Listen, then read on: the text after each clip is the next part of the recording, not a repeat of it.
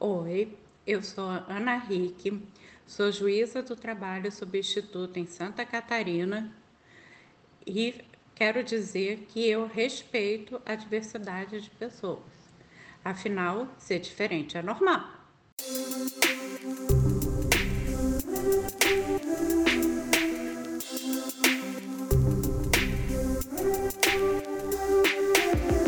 Tá começando mais um programa Saúde e Diversidade, o um podcast de saúde para as pessoas LGBT. Nosso programa vai ao ar toda segunda-feira. O nosso programa de hoje foi gravado dia 9 de outubro de 2020. É, não se esqueça que nós estamos nas redes sociais, no Facebook e no Instagram, com o nome Saúde e Diversidade, que é a junção da palavra saúde e a palavra diversidade. Saúde e diversidade tudo junto. E o nosso e-mail é saudediversidade.gmail.com. Se você tiver alguma pergunta, alguma dica, alguma reclamação, algum comentário, fala com a gente, a gente sempre tenta responder responder todas as mensagens. Eu sou Mário César Vilhena, tô aqui, quarentenadíssimo, na minha casa em São Paulo, chuvoso, e converso, como sempre, toda semana com a minha amiga Vivian Avelino Silva. Oi, Vivi, tudo bem? Eu tô bem, Mário. Como você tá? Tudo certinho, tudo certinho. Bom estar tá de volta contigo. E, como toda semana. Vivi, essa semana é uma semana especial. Além da nossa convidada, que daqui a pouquinho você apresenta, nós temos dois agradecimentos a fazer, né? O primeiro é o pessoal da Rádio USP, essa parceria linda que a gente celebrou com eles e a partir de agora, toda segunda-feira, a Rádio USP é, vai publicar o nosso podcast é, no site deles. Então, quem acessar o site da Rádio USP vai ter a oportunidade de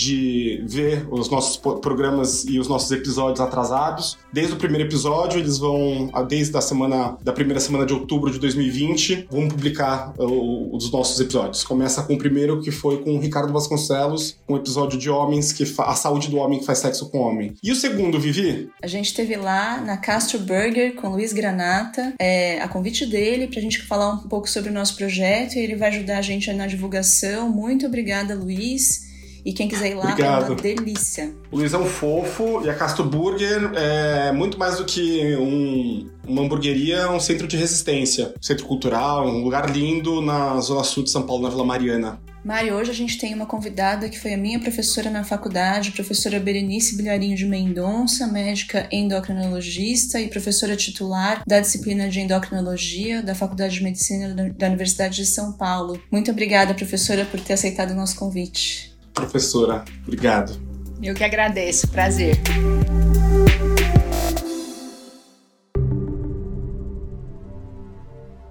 Primeiro, eu espero que todos estejam em suas casas, fazendo o seu isolamento social, respeitando as normas, o uso de máscara, que é o que nos protege até que a gente tenha uma vacina eficiente. Queria lembrar aqui também os Usa Homem de Melo, que esse horário era o horário do programa dele na Rádio USP. Foi uma perda, ele faleceu essa semana e realmente é uma grande perda, né? Um grande produtor musical que eu acompanho desde a minha adolescência. Então, eu sou formada em 1973 na Faculdade de Medicina de Uberaba, vim fazer residência aqui em São Paulo, de endocrinologia, e fiquei aqui até hoje. Né? Trabalho já há 40 anos com pacientes com diferenças do desenvolvimento sexual e diferenças do desenvolvimento em geral. A minha atividade como professora me, é muito prazerosa, assim como a, a minha atividade em atender pacientes né? e divulgar esse assunto que traz tanto segredo e tanto mistério que realmente dificulta o tratamento desses pacientes. Aliás, esse é um tema que a gente ainda não abordou aqui no podcast, né, Mário? A gente passou por LGBT e aí a gente está falando sobre a letra I hoje. Então vamos tentar realmente esclarecer para as pessoas que é um, um assunto muito pouco conhecido, que existe um, uma confusão enorme em relação as terminologias, ao significado e ao como a pessoa pode ser tratada, ou se ela precisa, não precisa, são vários assuntos importantes que a gente vai discutir hoje. Na verdade, professora, uma coisa que, que, que vem chamando a nossa atenção, desde que a gente se mergulhou nesse assunto, em todas essas letrinhas, é que as denominações, as, os nomes que a gente dá para cada letrinha, né, e conforme ele vai variando é, no decorrer do tempo, a partir do tempo, acho que com a militância, com as afirmações políticas, e conforme o tempo vai passando, ele acaba gerando muita discussão e muito debate, né? E isso passa a ser muito importante. É, por exemplo, no caso da letrinha I, que quer dizer intersexo, não é isso, Vivi e professora Berenice? E o que quer dizer intersexo, professora? Então, intersexo é um termo antigo usado para designar uma situação clínica em que o desenvolvimento dos genitais não é caracteristicamente feminino ou masculino. Então, por exemplo, no sexo feminino, você vê uma, uma genitália com aspecto externo moderno feminino, mas com o aumento do clítoris. No caso masculino, você vê uma genitália que tem um pênis, mas que a uretra não está na pontadinha da glande, está na região perineal. Então, isso dá um aspecto que foi chamado de intersexualidade, quer dizer, você tem uma genitália que não é completamente formada, né? Aqui vem vai uma explicação que eu acho muito importante, é que o feto até dois meses de vida tem a genitália com exatamente o mesmo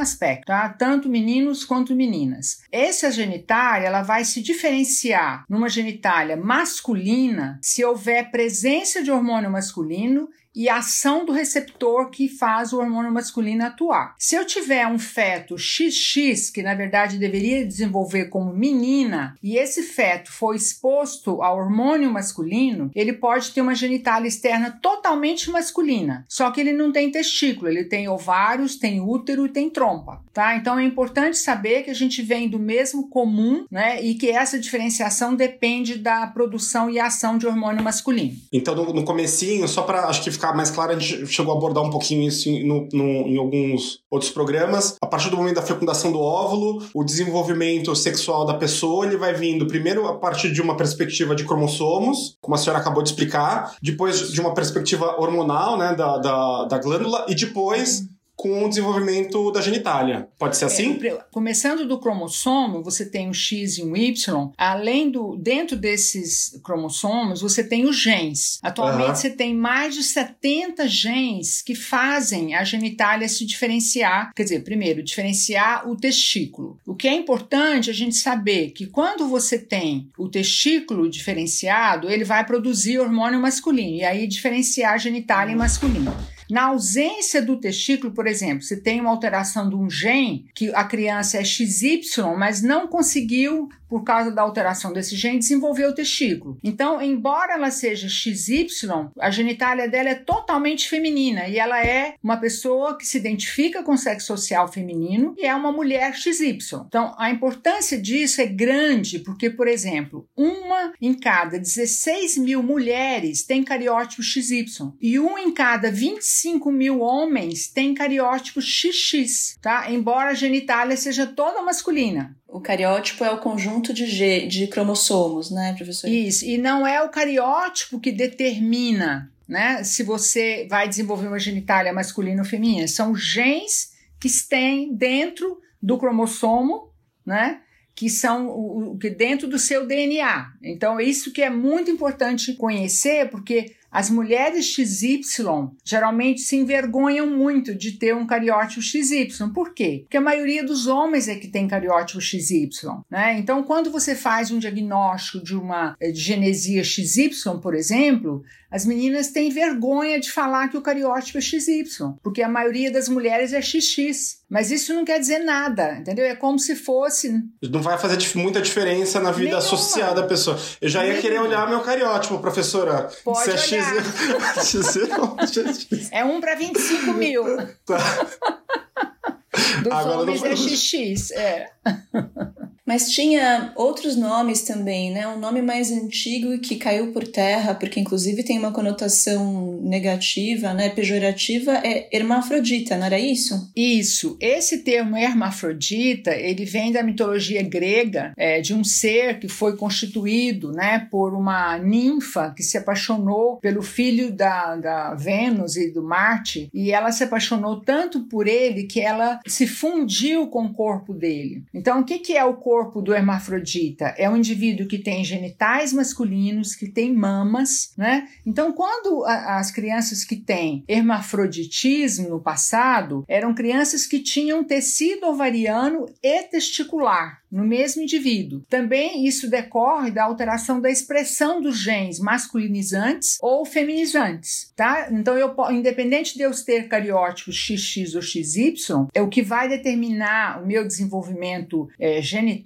é a expressão desses genes. Isso vem como se fosse uma onda de expressão. Então, eu posso, por exemplo, no hermafroditismo, de uma ponta da glândula da gonda primitiva eu tenho expressão dos genes XX e da outra ponta eu tenho expressão do genes XY. Então essa criança vai nascer com uma genitália atípica, porque eu não vou conseguir produzir testosterona como se fosse um testículo completamente formado, porque uma parte dessa gonda é ovário. Uhum. E aí ela nasce com a genitália atípica, um cariótipo é geralmente XX, mas tem um pênis e por isso muitas vezes ela é educada no sexo social masculino e é um homem, se identifica com o sexo social masculino. Então então, agora, o termo que é mais atual para designar essa condição clínica em que existe um desenvolvimento dos genitais é, incompleto, vamos dizer assim, é diferenças do desenvolvimento sexual, porque isso é realmente uma diferença do processo habitual. E aí você resulta nisso, essa genitália, que muitas vezes ao nascimento existe uma dificuldade de identificar essa genitália como masculina ou feminina, né? Ela não é é o padrão clássico da genitália externa. Então, isso cria uma dificuldade de atribuir o sexo social para esse recém-nascido, né? E necessita então de fazer exames para você ter o diagnóstico, que com o diagnóstico né? Você vai avaliar a família, vai conversar com os pais, saber o desejo dos pais, saber é, o, se a mãe tomou alguma medicação durante a gestação, se houve alguma é, você pode identificar algum fator que alterou o desenvolvimento dessa genitália. Entenda. Então, a palavra hermafrodita, o hermafroditismo, já não é mais utilizada, é uma expressão que realmente ficou, caiu por terra. O termo Isso. intersexo, que no fim é o que está na sigla, também já não é o termo não. melhor hoje em dia. O termo melhor é DDS, Isso. né? Diferença do DDS sexual. sexual. E no caso do hermafrodita, a gente chama de DDS ovário testicular. Hum. Tá certo. É, porque o paciente tem ovário e testículo. Tá, mas aí, professora, quando a gente fala então desse DDS, né, que é, é, é, a melhor sigla que melhor define o que se conhece como intersexualidade, quais são as principais formas de DDS e por que elas ocorrem? A senhora explicou um pouquinho, mas se a senhora puder passar mais uma vez? Então, a, atualmente a classificação do DDS é feita em três grandes grupos. O primeiro é chamado DDS cromossômico. Por quê? Porque a genitália atípica resulta de uma alteração do cariótipo, né? Então, o, o, o, o cromossomo sofre uma alteração, ou X ou Y. Então, você tem duas doenças bem comuns, a síndrome de Turner, que você tem um cariótipo 45X, quer dizer, você perde um X, né? E a síndrome, essa frequência da síndrome de Turner é 1 para 2 mil eh, meninas nascidas vivas, e a síndrome de Klinefelter, que é o X XY, quer dizer, o indivíduo tem dois X e um Y. E essa síndrome tem uma frequência de 1 para mil entre os homens, você vê, situações bem prevalentes. Né? Ah, o segundo grande grupo é chamado DDS 46XX. Então, esse indivíduo que tem um cariótipo 46XX deveria ter nascido com uma genitália externa e interna femininas. Tá? No entanto, ele nasce com uma genitália externa virilizada, porque foi um feto XX que foi exposto ao hormônio masculino na vida intrauterina, até o terceiro mês de vida intrauterina, que é o período que a genitália externa se desenvolve. E o terceiro e último grupo é o DDS 46XY, que é uma situação em que a criança nasce com uma genitália incompletamente virilizada. Então, em vez de ele ter uma genitália externa totalmente masculina, ele tem uma genitália, geralmente com um pênis encurvado, com a uretra na região do períneo, ou, ou então no meio do corpo peniano, ao invés de ter uma uretra glandar que é a uretra habitual do sexo social masculino. Não é, não é na ponta do pênis, né? No meio do caminho. Exatamente. É, no meio do caminho e muitas vezes bem no, bem no períneo, como é a uretra feminina. Tá. Porque quem funde essas pregas durante o desenvolvimento para formar uma uretra peniana é a testosterona e a dihidrotestosterona, que é o hormônio convertido da testo. Então, se a criança tem deficiência da produção de testo e de dihidrotesto, você vai ter essa situação que a uretra nasce com, na posição da uretra feminina. Para quem não é médico, professora, o períneo é a ligação da, da, do saco com o pênis, né? Isso, isso, essa região. Eu tô bom, hein? Parabéns, sou, tá ótimo. Sou, sou advogado.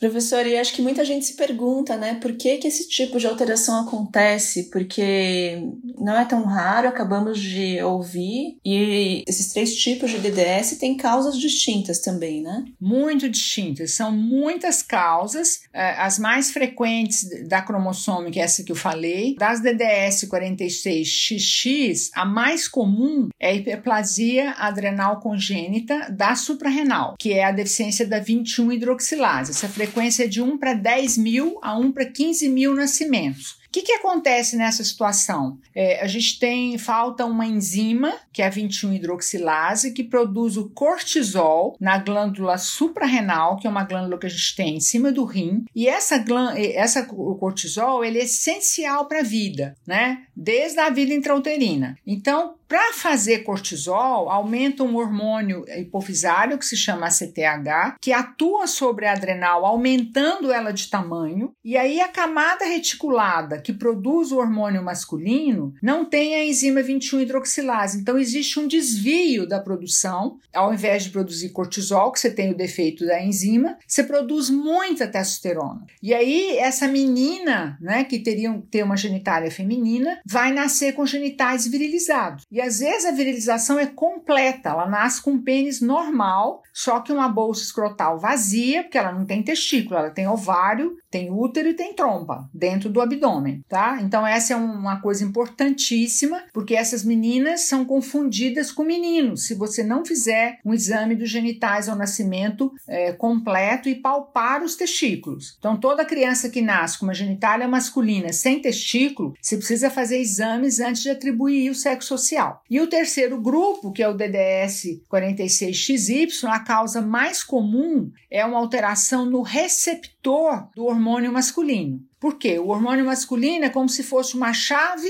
e uma fechadura. Então, a chave é o hormônio, a fechadura é o receptor. Então, eu posso ter muito hormônio. Se eu não tenho fechadura, eu não vou funcionar. Então, esse receptor é uma proteína que é truncada por um defeito no gene que codifica o receptor, e esse receptor, então, não reconhece a testosterona. Então, você não tem ação é, masculinizante, e, portanto, a genitália é totalmente feminina, só que eu tenho testículos palpáveis na região inguinal, que aparece como se fosse duas hérnias né, duas bolinhas, e eu posso ter uma forma parcial, que eu tenho um desenvolvimento, uma masculinização parcial da genitália com uma uretra e pós-pádica, como a gente acabou de falar, na região do períneo. Isso, acho que por uma questão mais social, para a vida da pessoa, é, me chama muito a atenção. É, a gente passa a discutir é, com esse tema é, a importância e o que é essa, o que é essa identidade de gênero, o que é o masculino e o feminino, né? E aqui a gente está é, é, nessa em definição, não, não digo que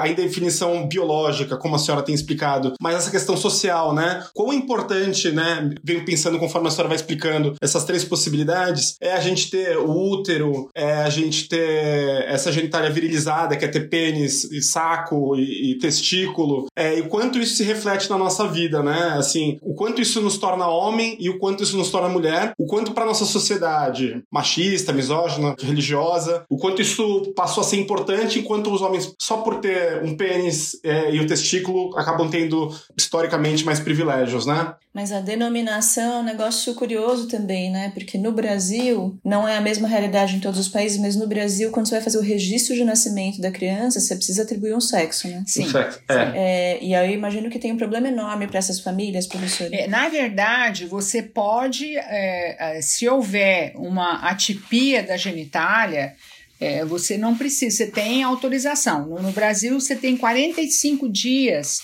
legais para atribuir o sexo. Depois ah, disso, é? é? depois disso, se você não tiver um motivo, você paga uma multa, mas 45 dias você tem para decidir isso. Mas para a realidade brasileira, professora, como é, que, como é que o profissional de saúde ele consegue tomar essa decisão junto com a família da, da criança?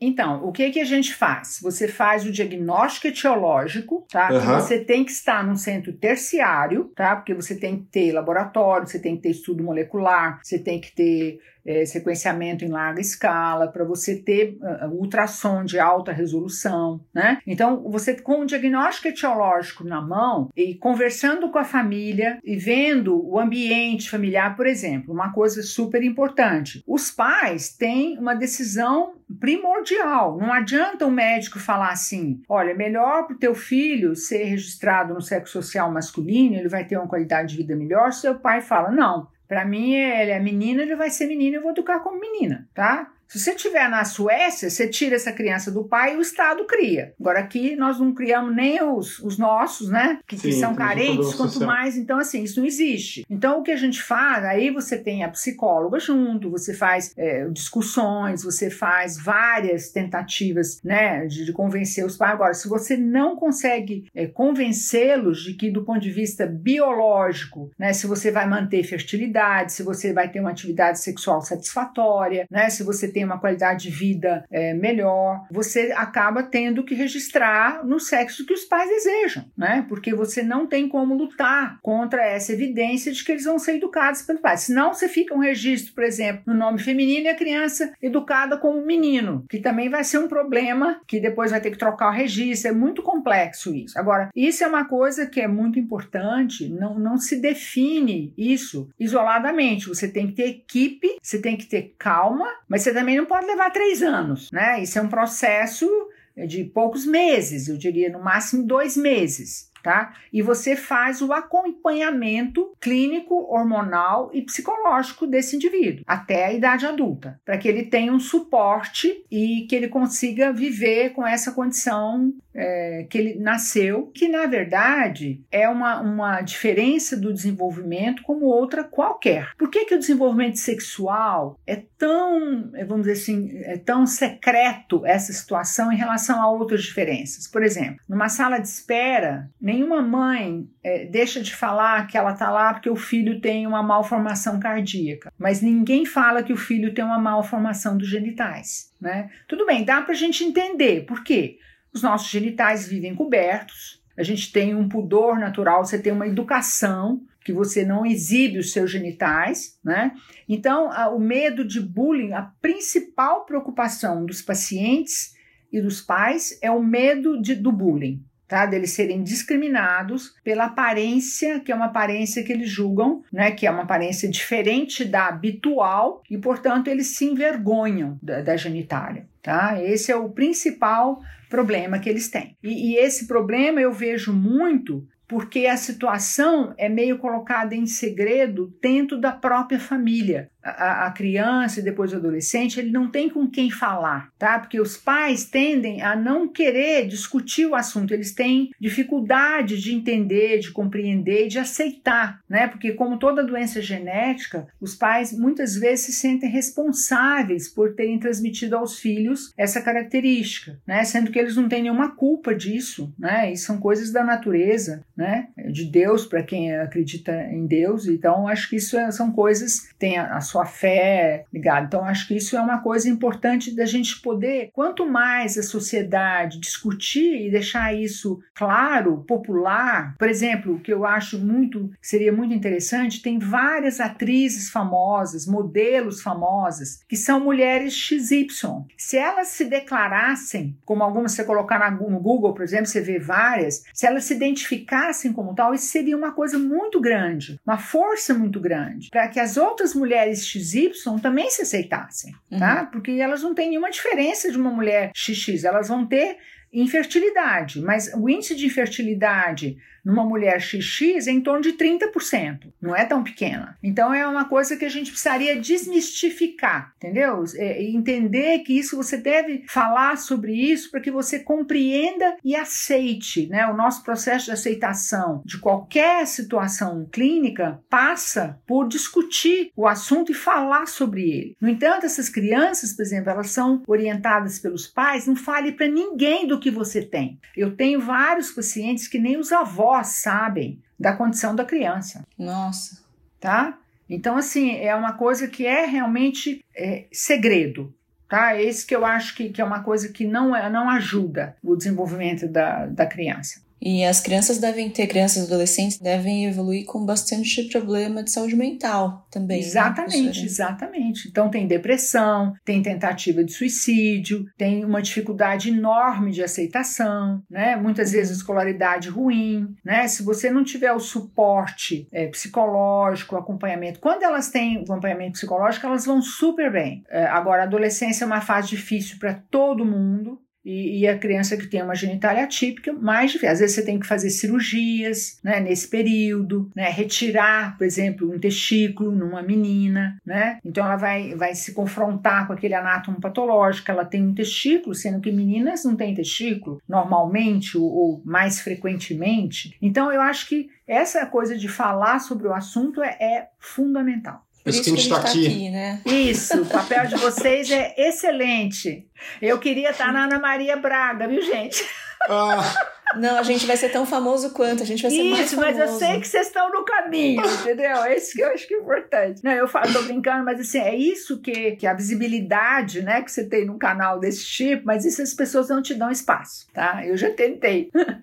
eu entendo o que a senhora tá falando, professora, eu entendo porque a gente, a senhora, a gente falou um pouquinho dessa questão, a diferença da questão biológica e como isso afeta a vida dos pais. Eu imagino o sofrimento, e principalmente quando os pais não têm acesso à informação, né, por uma questão socioeconômica, cultural, religiosa, seja lá qual for, deve ser um sofrimento assim. A mãe, então, é, não, não consigo imaginar e mensurar. E para criança e para adolescente também, né? É, mas a senhora começou a comentar aí, é, de repente, das formas de determinação é, desse, desse gênero, a partir do momento que se determina. E a senhora poderia explicar um pouquinho pra gente quais são os métodos, é, além da cirurgia, que existem para se determinar? Esse, é assim que se fala? Forma de determinação do novo gênero? Atribuição. De atribuição. Atribuição. É, é você pegar um recém recém-nascido com uma genitália atípica e decidir se você vai, porque assim, você tem que registrar num sexo.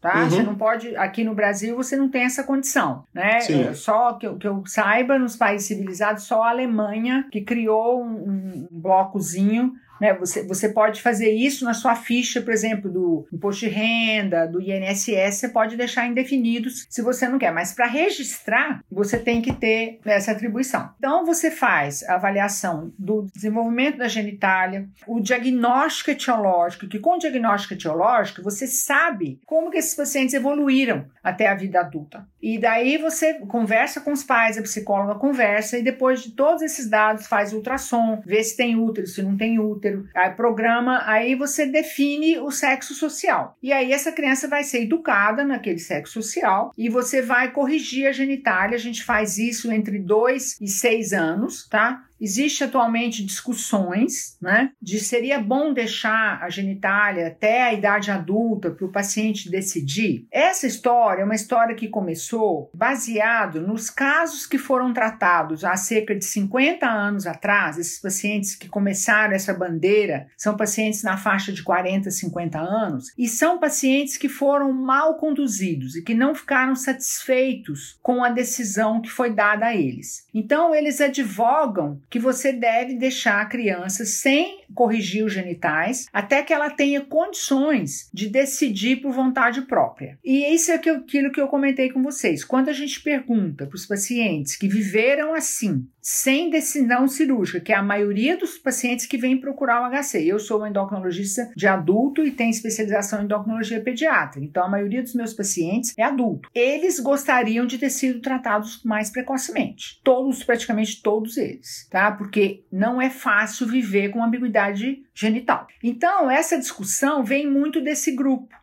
E nessa época, o que, que você tinha? Você tinha uma teoria que você tinha que registrar a criança pelo aspecto dos genitais. Então, se olhava o genital, a aparência era mais feminina, você registrava no sexo feminino. Se a aparência fosse mais masculina, você registrava no sexo masculino. Antigamente. Antigamente, há 40 anos atrás, porque existia uma teoria de um psicólogo muito conhecido, que é o Money, John Money, em que o sexo de criação é que definia sua identidade de gênero. Significa a, com, o sexo com o qual você se identifica.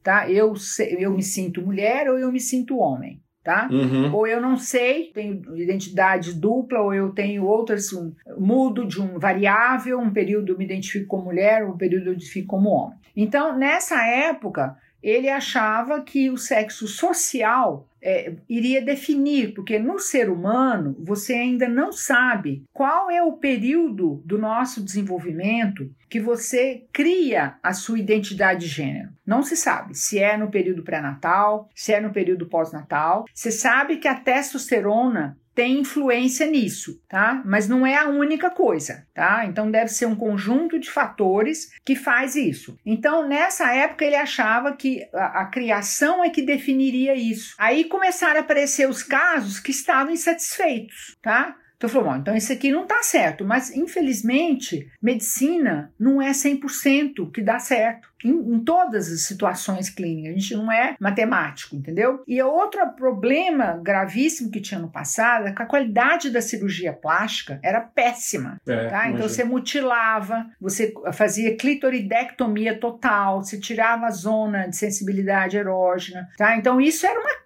uma tragédia, realmente, literalmente Mutilação uma tragédia. de verdade, né? Mutilação de verdade, o que não se faz hoje, né? Há mais de 20 anos a gente não faz, é, mais de 25 talvez eu diria, clitoridectomia total. Você faz uma clitoroplastia, você mantém o feixe nervoso, o feixe vascular, você mantém a glande, você mantém a sensibilidade. Então, as pacientes não têm, os pacientes não têm alteração na função sexual corrigida pela plástica. Então, no passado, se juntou esses dois fatores, uma qualidade ruim da cirurgia, a falta de avaliação e acompanhamento psicológico e a decisão de registrar a criança pelo aspecto da genitália. Então, por exemplo, o caso mais clássico disso é a deficiência de uma enzima que chama 5-alfa-redutase. A 5-alfa-redutase, ela converte a testosterona em dihidrotestosterona. E é a dihidrotestosterona que viriliza a genitália externa. A interna é a testo e a identidade é a testo e a genitália externa é a de hidrotesto. Então, esses meninos que têm testo normal têm de hidrotesto baixo. Então, eles nascem com a genitália muito próxima da genitália feminina. E todos eles eram registrados como mulher. E a grande maioria deles mudava a identidade de gênero para masculino, tá? A partir de 6, 7 anos de idade. Tá? Então aí foi muito complicado. E hoje em dia a gente sabe, quando eu tenho uma criança com deficiência 5-alfa-redutase, independe da forma da genitália, eu registro no sexo social masculino, porque esse indivíduo vai ter uma atividade sexual, vai ter uma fertilidade, embora o pênis dele vá ser menor do que um pênis normal, mas permite que ele tenha uma penetração em uma atividade sexual. E aí, nesse caso, tem que fazer, tem que fazer reposição hormonal? Tratamento assim? Sim, tem que fazer reposição hormonal. Existem tratamentos clínicos além do tratamento cirúrgico, né, professora? Exatamente, tratamento hormonal. No caso da de hidrotesto, é, você tem até pomada de hidrotesto, mas qual que é a, a questão em relação ao desenvolvimento da genitália? O, o, maior desenvolvimento da genitália acontece na vida intrauterina. Pós-natal, então você né? ganha alguns centímetros do tamanho peniano, mas você não recupera, tá? Uhum. O tamanho de pênis é absolutamente normal. Então o indivíduo fica com um pênis menor do que o indivíduo normal, mas como eu falei, é capaz de ter em torno, por exemplo, um pênis de 6 centímetros centímetros permite penetração, tá? É a experiência que a gente tem com os nossos casos. Acho que é muito importante esclarecer isso, né? Que com o conhecimento científico que a gente tem hoje, é, técnicas de biologia molecular, né? A compreensão de tudo esse tanto de enzima aí que se eu tivesse que fazer prova amanhã não ia tirar nota boa, não, viu, professora? Você já tirou. com o conhecimento que se acumulou hoje, é, é possível se discriminar e conseguir fazer uma predição, né? Enxergar é, a maior probabilidade de qualidade de vida e bons desfechos para a saúde das pessoas com cada uma dessas alterações que a senhora nomeou. Realmente, a questão ética de se opera ou não opera é um tema muito debatido. Eu acho que às vezes as pessoas confundem um pouco a natureza e o conceito da discussão de transgeneridade de pessoas com é, genitália e gônadas e tudo absolutamente típicos uhum. com é, os, as diferenças de desenvolvimento sexual, que são o assunto de hoje. Né? Acho que isso é uma isso. coisa que é importante diferenciar. E tem uma discussão na bioética, eu e o Mário tivemos envolvidos em algumas discussões por causa de um capítulo de livro que a gente escreveu, de que as decisões que são feitas pelos pais, pelos cuidadores, pelos responsáveis por uma criança, elas devem passar sempre por um crivo do melhor interesse da criança, né? A gente, óbvio, não tem como ter uma bola de cristal perfeita que a gente consegue uhum. saber absolutamente todo o desfecho do futuro, mas a gente consegue sim ter uma boa noção do que é a maior probabilidade de é, um desfecho ou do outro. Então, acho que em parte é isso que a gente está discutindo aqui, né? Exatamente. E, e essa questão, né, do direito da criança de decidir é uma questão, como você falou, muito importante. E, e se você analisar, os pais têm direito de decidir muitas coisas pelos filhos por incapacidade da criança de capacidade de decidir. Você uhum. decide se você vai usar aparelho, né? Colocar aparelho no dente, se você vai é. colocar numa escola ou na outra, se você vai estudar tempo integral ou não, se você vai escovar os dentes, se vai tomar remédio. Agora, quando chega numa decisão desse tipo, né? Qualquer tratamento cirúrgico é decidido pelos pais né? A criança não dá sentimento, né, para fazer uma cirurgia. Então, o interesse tem que ser da criança. Você tem que, por isso que você tem que ter evolução dos dados e olha, esses dados aqui, eu tenho um volume de dados que me diz que este caminho é um caminho que ela vai ter uma vida melhor. Todo mundo procura o quê? A felicidade, você ter uma vida adequada, social, né? E você ser um indivíduo produtivo, feliz, né, responsável. Então, acho que isso é, é, uma questão que foge um pouco dessa coisa meio, é, meio utópica, né? Que aí a criança que vai decidir por ela mesma. E, e eu falei para vocês, esse, essa conversa vem desses pacientes que foram mal conduzidos. Eu conheço Vários desses pacientes, né, várias vezes me abordaram nos congressos, conversamos, né? Você vê aquelas cartazes, mutilação, né, etc. Mas isso realmente aconteceu isso mesmo, tá? Essas crianças foram mal conduzidas mesmo. Então, ela, claro que elas não querem. E eu acho muito importante que as pessoas da área da saúde conversem entre si, porque às vezes a gente vê pessoas fazendo grandes elucubações e grandes conceitos e viram às vezes um paciente paciente na vida, tá? A experiência de, de acompanhar esses pacientes, ela tem que existir para você começar, porque assim, uma coisa é a teoria, outra coisa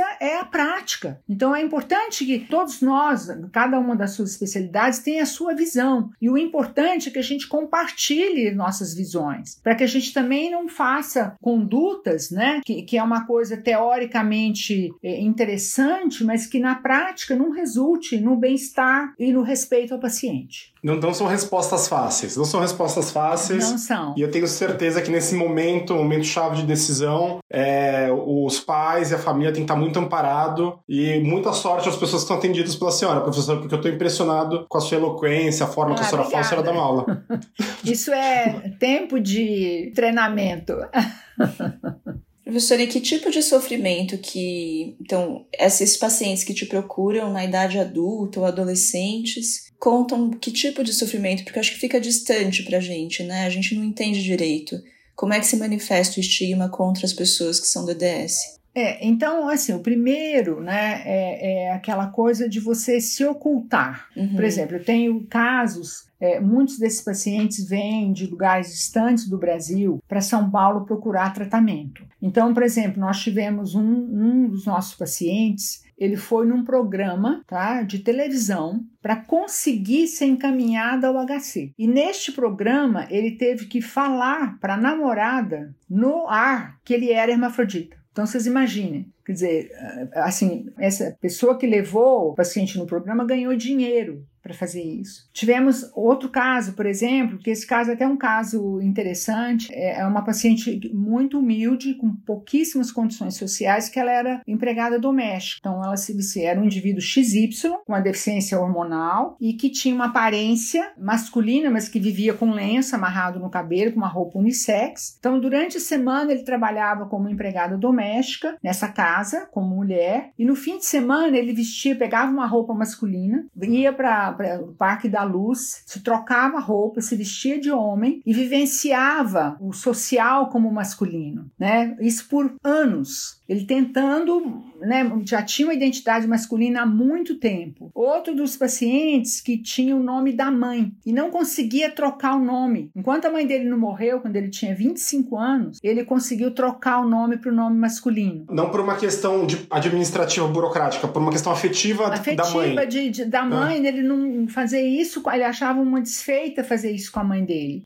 Então, eu estou dizendo assim, e aí discriminação, ser chamado de viado, de bi bicha, né? Quando a pessoa tem, por exemplo, quando é uma mulher XY, muitas vezes você é mais alto, né? Do que os homens têm geralmente 10 centímetros a mais do que as mulheres, porque isso são genes do cromossomo Y, né? Que dá esse ganho estatural maior. Então, muitas vezes eles são agredidos, né? São chamados de travestis, é, são presos pela polícia. Então, a gente sempre, por exemplo, os nossos pacientes têm uma carta dizendo que eles estão em tratamento no Hospital das Clínicas para terminar os exames, para que o sexo social é, é masculino, embora o nome seja feminino, outra coisa é essa, vai no médico, tem o nome de Maria José com um aspecto de João, né? Então chama todo mundo, não, mas você não é você, tá? Você está se passando por outra pessoa. E assim, posso contar aqui várias coisas. E aí, e aí tem temas que eu imagino ir no ginecologista ou no urologista, né? Exatamente, exatamente. Então, por exemplo, isso, isso é muito comum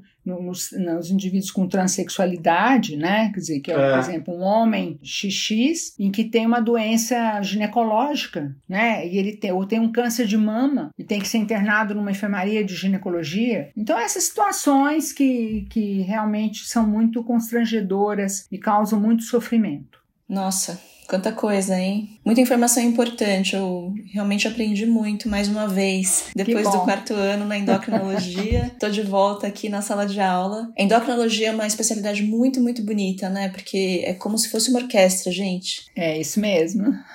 a hipófise é como se fosse o maestro, né? É uma glândula que a gente tem embaixo do cérebro, mais ou menos, né? Dentro uhum. do cérebro.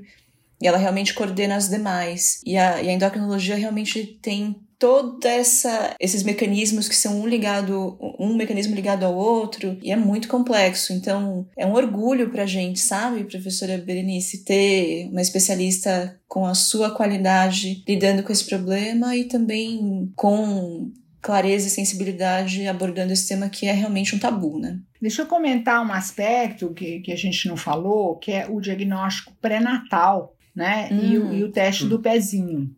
Então, atualmente, é muito comum você fazer o diagnóstico pré-natal de uma tipia genital. Por quê? Porque todo mundo faz sexagem para ver o sexo do bebê. A maioria das pessoas quer ir para Miami fazer um enxoval, né, que é mais bonito e mais barato, né? Então é muito comum e, e todo mundo tem uma curiosidade, a maioria das pessoas, de saber o sexo. Acho que sexagem é bom contar para quem não sabe, né? É um exame que faz no sangue da mãe grávida. Isso. Para conseguir achar perdido lá os cromossomos do bebê que às vezes passa, né, para o sangue materno. E aí, se não acha nenhum Y, sabe que é menina. Se acha Y, sabe que é um bebê, pelo menos que tem que possuir um Y, né? Isso, exatamente.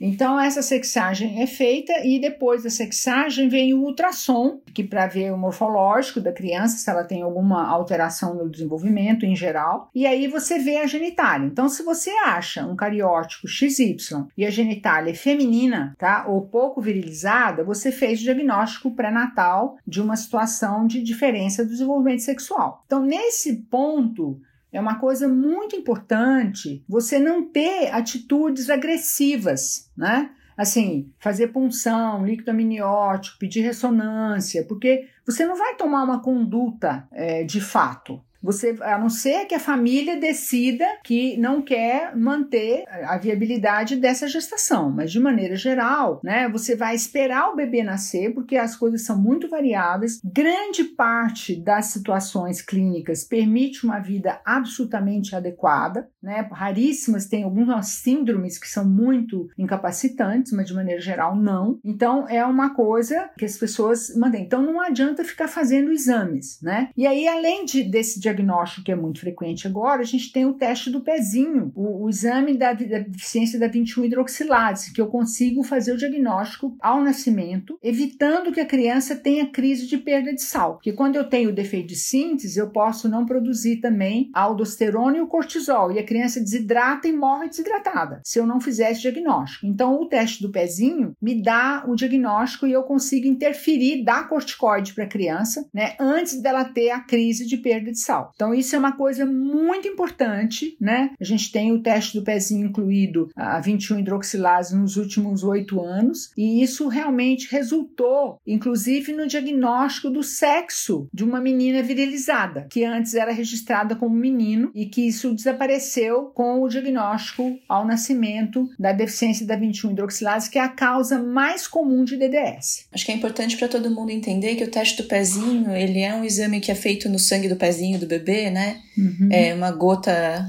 é, grande de sangue que a gente tira no papel filtro e na verdade ele testa uma gama de coisas, não é Exatamente. só 21 hidroxilase, né? Testa Isso várias mesmo. alterações que são é, tratáveis e potencialmente graves nos recém-nascidos. Uma delas é essa e tem relação com diferenças do desenvolvimento sexual. Né?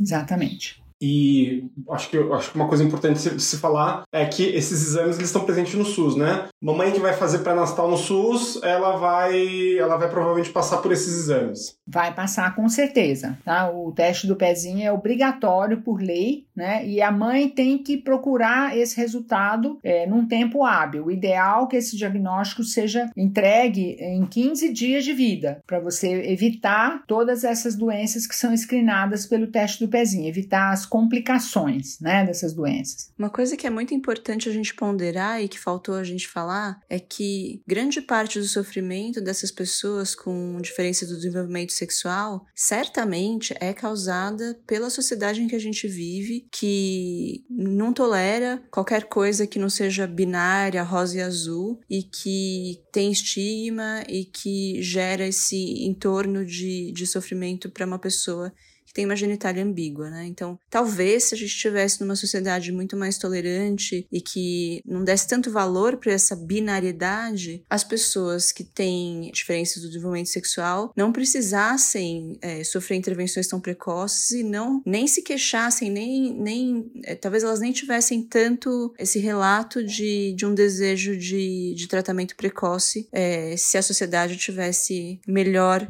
acomodada para que essas diferenças existam. Muito bem, professora Berenice, muito obrigado por estar no nosso programa. Agora a gente vai chegar no, na última parte, que é a parte mais esperada do nosso programa. É o momento cultural, o momento de cultura, cultura transviada.